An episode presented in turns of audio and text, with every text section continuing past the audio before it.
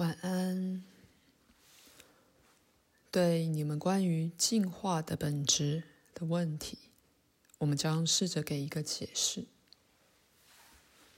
问题第二十七：一般所认为的进化是一件事实，或是非常被扭曲了的事？关于这个问题，在八天后的 ESP 班。赛斯对达尔文奇袭进化论说了以下这些话。他把余年花在想证明进化论上，但他却没有真正的确实性。他只在一个非常狭窄的观点里有确实性，因为意识的确使形体进化，而形体并不使意识进化。所有的意识的确同时存在，因此它不是像那样进化发展的。进化论是按照你何时进入这画面，以及你选择要观察什么，以及你决定要观察哪部分的戏剧而立论。其实反面才比较对，就是说以进化的意识。把它自己划入许多不同的模式，而如雨般降落到石像里。意识并不是来自偶然的被散布到全宇宙或散布到许多宇宙的原子与分子。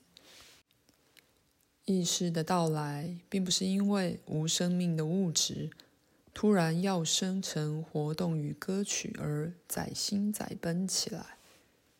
意识首先存在，而进化出形体，然后再由其中开始显示它自己。其实，如果你们全都对我一再说的时间与存在的同时性真的付出注意力的话，那么你们应该已经知道，进化论就与圣经的创造理论一样，是个美丽的故事。两者都相当方便，两者都是说故事的方法，而两者在他们自己的系统内也似言之有理。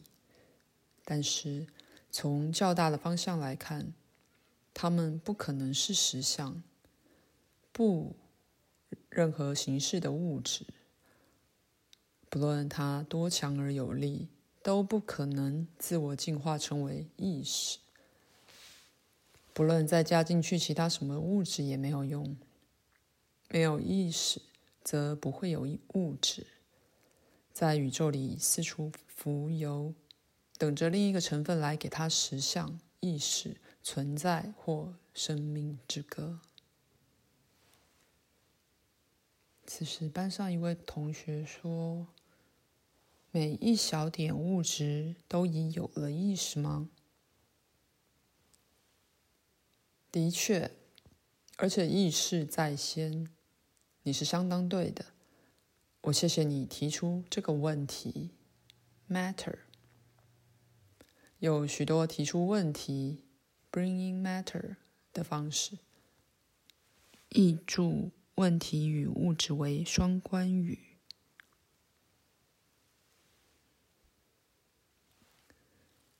冒着一再重复自己的危险。让我声明，基本上如你们所知的时间并不存在，而所有的创造是同时的。那应该回答了你的问题。我说，我早已经想到了那个，如我在第一次休息时告诉真的，关于时间事实上是同时的这个知识。当人问某一类问题时，会令人混淆。这只是已回答了一半的问题，但我们要这问题的余下一半也被考虑。我们将详尽的说明，好吧？地球上的所有年代，在你们来说。过去的与现在的两者都存在，将来的年代也一样的存在。现在，你可以把它写成大写的“现在”。在你想来是现在的时间，有些生命形式正在发展中，但他们不会实体的出现，直到你们到达了你们的将来。你了解吗？了解。可是他们现在存在，就与恐龙现在存在一样的肯定。你只选择把你的注意力集中于一个极为特定的时空坐标场所，接受它们为现在的实相，而把你们自己关闭在所有其他实相之外。我特别要指明，复杂的生命形态并非先前较简单的形态之结果。广义来说，它们全部同时存在。在另一方面来说，必须要比较复杂的意识组织才能形成，进入比较复杂的物质结构而付之以生命。所有结构皆由意识形成。以你们的说法来定义，一个片段体是一个不如你们自己那么发展的意识。自然界有生命的部分都是你们自己的创造力的结果。是你们自己能量的投射和片段，是从一切万有到你这儿，而又由你这儿出去的能量，像你形成自己的形象一样，它也形成自己的形象。既然你不觉知未来，也不了解生命向所有的方向散布，那么你必会假设。现在的形式一定是建基于过去的形式。你们对那些不支持这学说的证据真是置之不理。自然，我不只是指你个人而言，约瑟。换言之，没有所谓单线的发展。被作为一个物类的你们，头向外的片段成分，当然也增益了你的物质实相。因为若没维持这么好的平衡，若没这合作，你们这种特定的环境是不可能存在的。我常常告诉你们，你们对自己的观念那么局促，实在是太对不起自己。你们的身份感、自由、权利与爱会不可限量的加强。如果你们能了解你们是什么，What？You are，并不是以你们皮肤为界，却是继续向外，一直到那似乎不具人性或异己的物质环境。异己是 not self。由生物学上，你很容易了解，以肉体而言，你是地球与其中每样东西的一部分。你们由同样的元素造成，你们呼吸同样的空气。你不能留住你吸进的空气，而后说：“这是我自己，充满了这空气，我不要让它走。”不然你会很快的发现，你其实并没有那么独立。你与你所知的地球在生物学与化学上是相连的。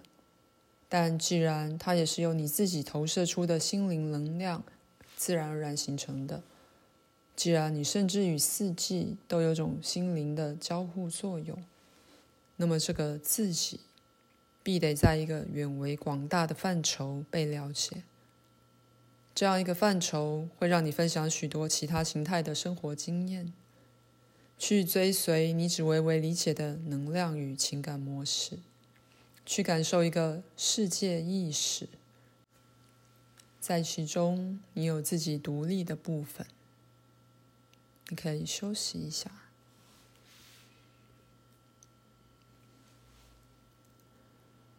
我答完了上个问题，所以继续吧。问题第二十八：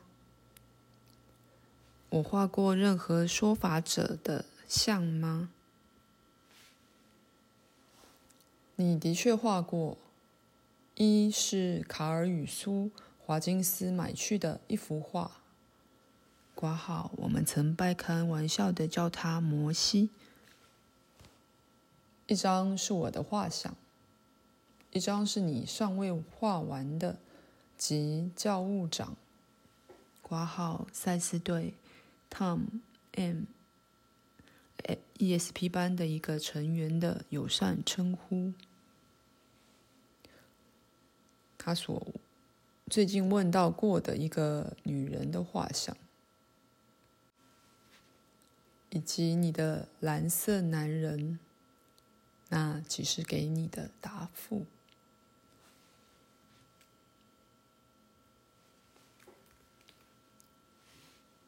第五十二个问题，在一九六八年八月十四日的第四九一节，你说分钟与小时也有他们自己的意识。你没有详加解释。赛斯微笑的说：“而现在你要我详加解释。”约瑟说：“嗯，我也不知道。我在猜想，是否这个问题太复杂了，你无法给我们一个简洁的回答。”赛斯说：“请等我们一会儿。”你们所感知的时间，是侵入你们自己系统里的其他事件的一部分，常被诠释为在空间里的移动，或为分隔事件的东西。如果不在空间里，那么不用时间的观念就不可能加以定义。其实分隔事件的不是时间，却是你们的感知力。你们一次一件的感知事件。相反的，你所看到的时间，是经验的一种心灵组织。